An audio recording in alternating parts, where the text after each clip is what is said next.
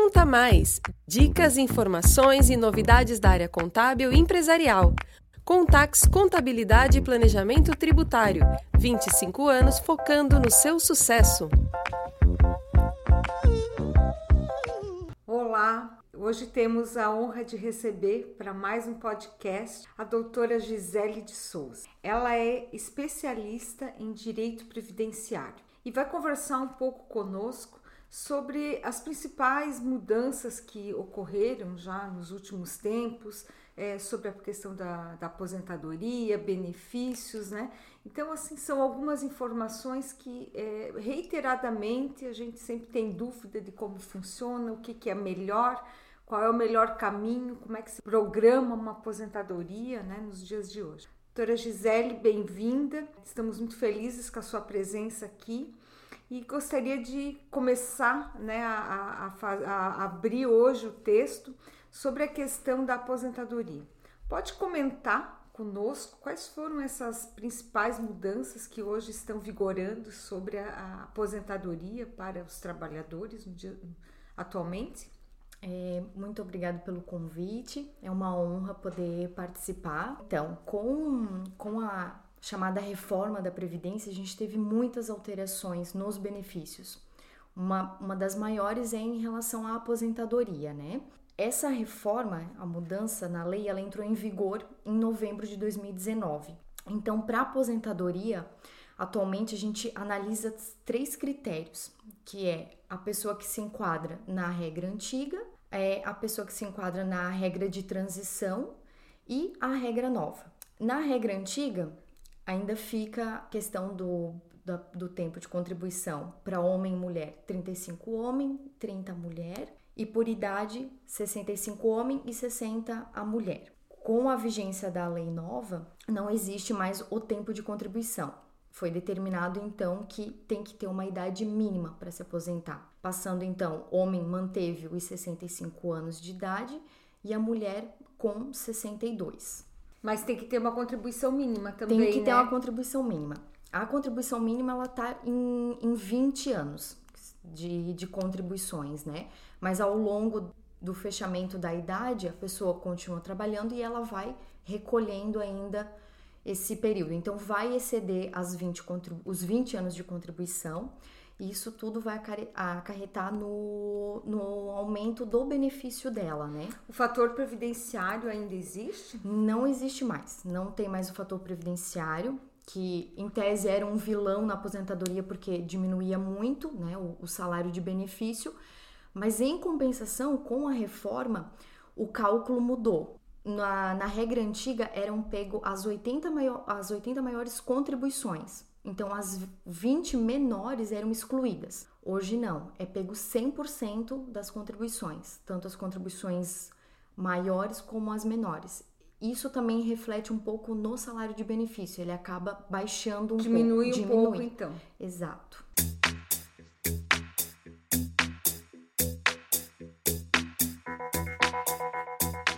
Doutora Gisele, é, me esclareça essa questão da regra de transição. Se a lei nova mudou a partir do dia 13 de novembro de 2019, então a pessoa que completava né, o seu período é, de, de, contribuição ali um mês depois ou dois meses de, depois, como é que fica? Ela perdeu todo esse direito ou ela tem direito à regra de transição? Não, a pessoa não perde, ela entra na regra de transição. Então, até a, a, a, vigência da lei 13 de novembro de 2019, se cumpridos os requisitos, 35 anos homem, 30 mulher, ele, ela já se enquadra automaticamente nas regras antigas. Quem não fechou esse período entra na regra de transição, mas ela tem que preencher os requisitos, que seria 28 anos de contribuição para mulher e 33 anos de contribuição para o homem ela tem que cumprir esse período que falta, dos 28 anos até o 30 e dos 33 até os 35. Só que ela vai ter um pedágio para cumprir, que seria tem duas regras: 50% do período que falta ou 100% do período que faltaria para atingir os 30 anos. E né? daí ela, ela, ela se aposenta nas regras antigas com o fator previdenciário para aquela situação. Exato. É, essa transição ela pega um pouco da, da lei antiga com a lei nova, que seria o tempo da lei antiga, que uhum. seria os 30 anos e 35, só que o cálculo do benefício já é feito com a regra nova, que seria 100% das contribuições. Porém, nessas, nessa regra de transição tem o fator previdenciário. Então, dependendo do caso, pode diminuir bastante o, o benefício ou, em regra, não ter uma mudança tão, tão drástica. É, doutora Gisele, e também a questão das pensões, né? em especial a pensão por morte. É, a lei nova também trouxe mudanças? Sim, também trouxe bastante mudanças, porque a regra antiga era é, a pessoa aposentada recebia a pensão normalmente, integral, tanto a pensão quanto a aposentadoria, independente do regime, não apenas é, vinculado ao INSS, o regime privado, né?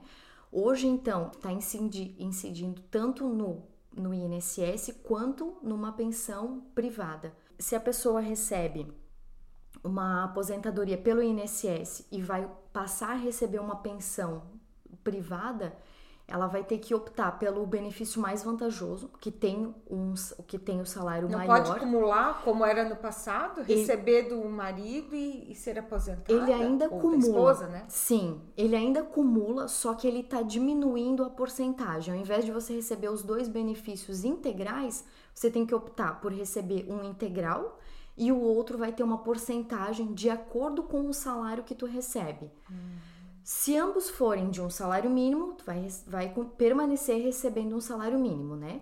Passou para mais de um salário, ele já vai te dar uma porcentagem em cima disso. Ah, vai receber apenas 60%, 40%, 20%. Tem situações de até 10% apenas. E, por exemplo, isso também impacta uh, para os filhos ou os menores? Também teve mudança? Como é que é? É, a pensão ela entra tanto para cônjuge, companheiros, filhos menores de 21 anos, filhos é, inválidos com comprovação, né? É, pais que comprovem essa, essa dependência econômica e irmãos da mesma forma, comprovando a dependência. Mas no caso, os filhos, eles vão receber, eles têm um período ou recebem ad eterno esse valor? Quando a pessoa não recebe benefício, né?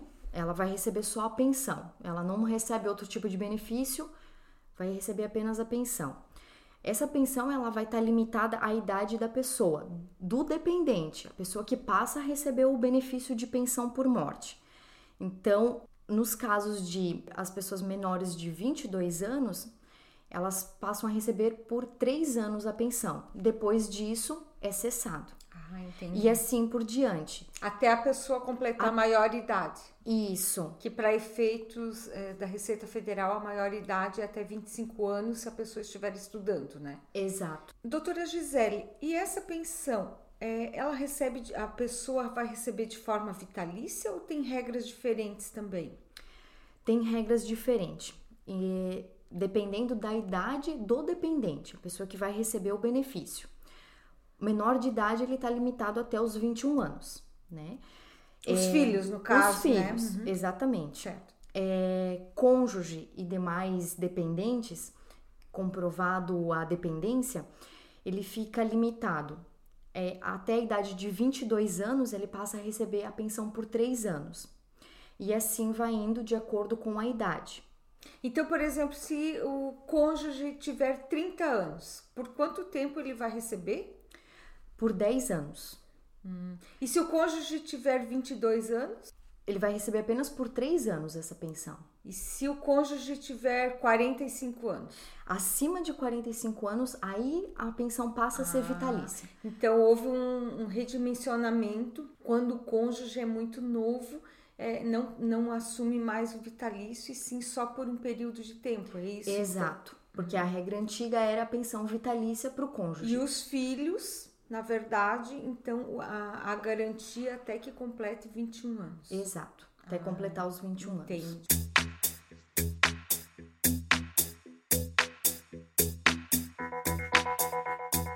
Doutora Gisele, é, é uma dúvida também que muito recorrente né, nas pessoas. Se já a pessoa completou o seu período aquisitivo, tanto pelo pedágio, tanto pela lei antiga ou agora completou na, na lei nova. O que, que a senhora orienta? A pessoa se aposentar mesmo com benefício, o valor de benefício menor, ou continuar contribuindo para tentar aumentar esse benefício futuramente? É uma pergunta bem difícil, mas digamos que depende do caso. Cada caso é um caso, né? Tem que ser analisado muito bem. Hoje é trabalhado muito com planejamento previdenciário, que ele demonstra o futuro, o quanto a pessoa vai, é, com quanto ela vai se aposentar daqui determinado tempo, é, comparado com a data de hoje, se ela pedisse aposentadoria, né? É feita uma simulação? Uma simulação, exato. A gente demon né, consegue demonstrar o cenário de hoje e o cenário daqui 5, 10, 15 anos. Quanto que a pessoa precisaria contribuir para chegar àquele teto, é isso? Exato, para né, ter um salário mais alto e também demonstrando o quanto ela tem que investir para isso chegar nesse valor mais alto. Porque tem um investimento tem casos que não vale a pena o investimento para você chegar até o teto da previdência, porque o, investi o, investimento vai ser mais alto, né? Do que o benefício. Do que o benefício. Então, até esse benefício é, atingir tudo que já foi investido, a pessoa gastaria muito. Um, gastaria muito. Então, nesse caso, a orientação é ela se aposentar com o valor que ela teria nesse momento e fazer um alto investimento? Seria isso? Isso é bem interessante. Dependendo do cenário é, das, dos recolhimentos da pessoa, é mais vantajoso ela receber o benefício.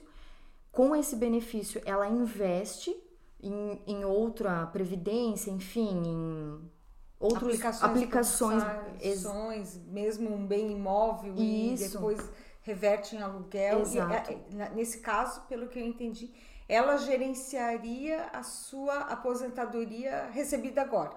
Ao invés Exato. de daqui a 10 anos pegar aquele valor, ela já guardaria por 10 anos para fazer um fundo para compensar futuramente. Exatamente. É isso? Exatamente. E compensaria muito, porque Sim. ela ainda vai receber, né? Mesmo depois dos 10 anos, que ela já está com esse fundo investido, ela continua recebendo, recebendo. o benefício. Uhum. E tem casos que vale a pena esperar também, então. Tem casos que vale a pena esperar, tem casos que a gente aconselha a pessoa a diminuir o recolhimento. Só que, claro, é, tem, tem, dois cenários, né? O contribuinte individual, que é empresário, enfim. Autônomo. Né? Autônomo, né? que consegue é, recolher em cima do valor que ele deseja. E o, a pessoa com a carteira assinada que não tem como ela optar, vai ser em cima do salário que ela tem, né? Então, para o contribuinte individual é mais fácil é, conseguir reduzir ou, ou até aumentar, mesmo aumentar. Né? Uhum. Que muitas vezes ele já, daqui 10 anos, não vai alterar muito no salário dele e ele consegue diminuir o, os recolhimentos mensais. Não tem necessidade de recolher sobre Porque um salário. Porque não vai mudar nada daqui a 10 anos. Exato. Entendi. É, é, é tudo uma conta matemática de custo-benefício, né? É, com certeza. Por isso que é muito importante o planejamento previdenciário. Isso é feito através de sistemas? Como é que funciona isso? É feito através de sistemas, de acordo com o extrato é, retirado de, de cada segurado, né, junto ao INSS. É, a gente faz com média no salário atual que ele tem ou diminui um pouco. Enfim, pode simular com o salário que deseja é, jogando isso para 5, 10 anos. Poxa, que interessante, Bem né? Interessante. Poder realmente saber o valor, o planejar o valor da sua aposentadoria, né? É, e ali ele vai te mostrar o quanto tu vai ter de gasto também, que não é só o recolhimento para o INSS, mas também a retenção do imposto de renda, ele também já vai trazer ah, já isso. Já faz essa simulação. Já faz também. também. Uhum. Poxa, que interessante. É, eu acho que hoje realmente com essas regras novas vale, vale muito a pena você conseguir é, é, gerenciar e estudar a melhor forma de se aposentar, né? Porque pelo, pelo avanço, né, a gente sempre viu que essas regras da, de, de, de previdenciárias, elas nunca são favoráveis aos empregados. Elas sempre foram diminuindo os valores de aposentadoria, diminuindo, diminuindo, né? É tanto que nos dias de hoje é bastante raro a gente ver uma pessoa se aposentar no teto, né? É bem difícil. É, Não é realmente. é impossível, mas é difícil.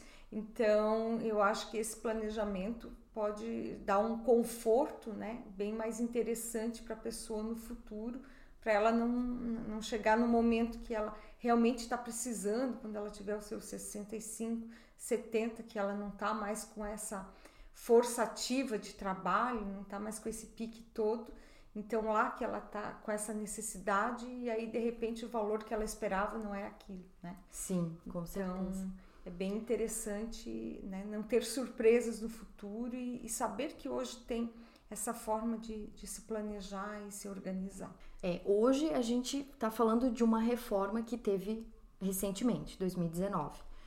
É, ao longo dos anos pode ter outras novas, né? alterações né? novas que mude, apesar de a pessoa ficar nessa regra de direito adquirido, mas sempre influencia alguma coisa. Ou vai aumentar um pouco o tempo, a idade, ou até mesmo o cálculo do salário, que também afeta bastante, né? Então, esse planejamento realmente dá para a pessoa ver o que é mais vantajoso, né? Receber hoje ou futuramente. E lembrando que de, a partir do momento que você recebe o, o aposentadoria, é, não tem como rever ela. Aquilo vai ser vitalício. Não tem como como é, mudar. É. É, haviam várias possibilidades de aumentar o valor, mas é, pouco Sim, a pouco já. É, teve várias teses conhecida como desaposentação, que são as pessoas que se aposentaram e continuaram trabalhando, fazendo recolhimento, mas já teve o julgamento de que é improcedente, de que esses, essas contribuições após a aposentadoria não voltam para o segurado. O benefício perdeu, né? É, o benefício dele é aquilo e as contribuições que entraram. Mas, doutora Gisele, agradeço muito a sua gentil participação. Eu acho que foi bem produtivo para a gente entender tudo que está acontecendo. E eu deixo né, as últimas palavras né, para a gente encerrar esse podcast de hoje. Agradeço pelo convite. Acho muito importante é, explanar essas dúvidas, passar para as pessoas, né? O quanto é importante um, um, um, um bom planejamento, uma boa análise, sempre procurando um profissional de sua confiança. E novamente agradeço pelo convite se o nosso ouvinte ficou com algumas dúvidas, eles podem mandar as perguntas através do nosso chat. Ah, você responde para a gente? Eu respondo, com então, certeza. Tá. Então pode entrar em contato através das nossas mídias, né? Nós temos o nosso site www.contax.srv.br, temos nosso Insta, temos nosso Facebook. A forma, se ficou alguma dúvida, a gente vai contactar a doutora Gisele para ela nos socorrer. Muito obrigada. Será uma honra. Obrigada também. Conta mais! Dicas, informações e novidades da área contábil e empresarial. Contax Contabilidade e Planejamento Tributário. 25 anos focando no seu sucesso.